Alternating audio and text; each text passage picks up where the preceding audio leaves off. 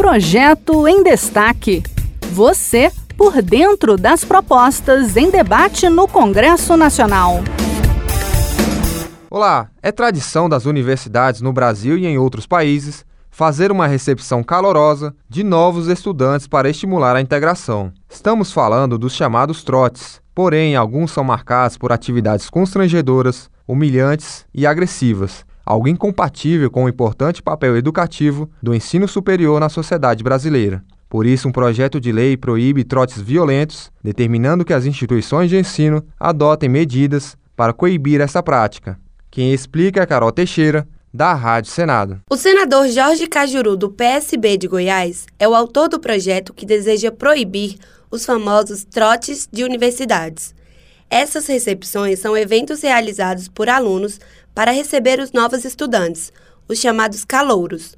O projeto veta a realização das atividades de recepção de novos estudantes em instituições de educação superior que envolvam coação, agressão, humilhação ou qualquer outra forma de constrangimento que atente contra a integridade física, moral ou psicológica dos alunos.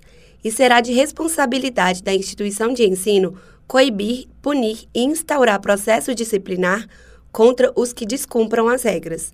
Caso a instituição de ensino se mostre negligente ou omissa, será punida administrativamente, na forma do regulamento, sem prejuízo de eventuais sanções penais e civis aplicáveis aos seus dirigentes por cumplicidade. Para o parlamentar, os trotes universitários incentivam comportamentos discriminatórios e não faz sentido comemorar a conquista de entrar no ensino superior com vexames e humilhação.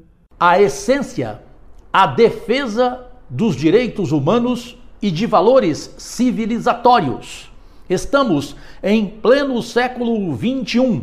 A meu ver, não existe nenhum sentido em tolerar as recepções que colocam em risco a integridade física, moral ou psicológica de quem consegue ingressar no ensino superior.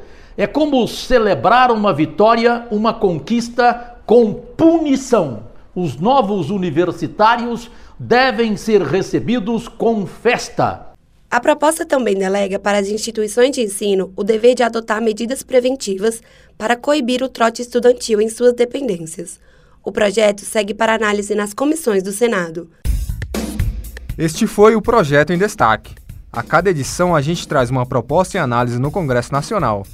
Você pode acompanhar o andamento dos projetos e opinar sobre eles em senado.leg.br barra e-cidadania.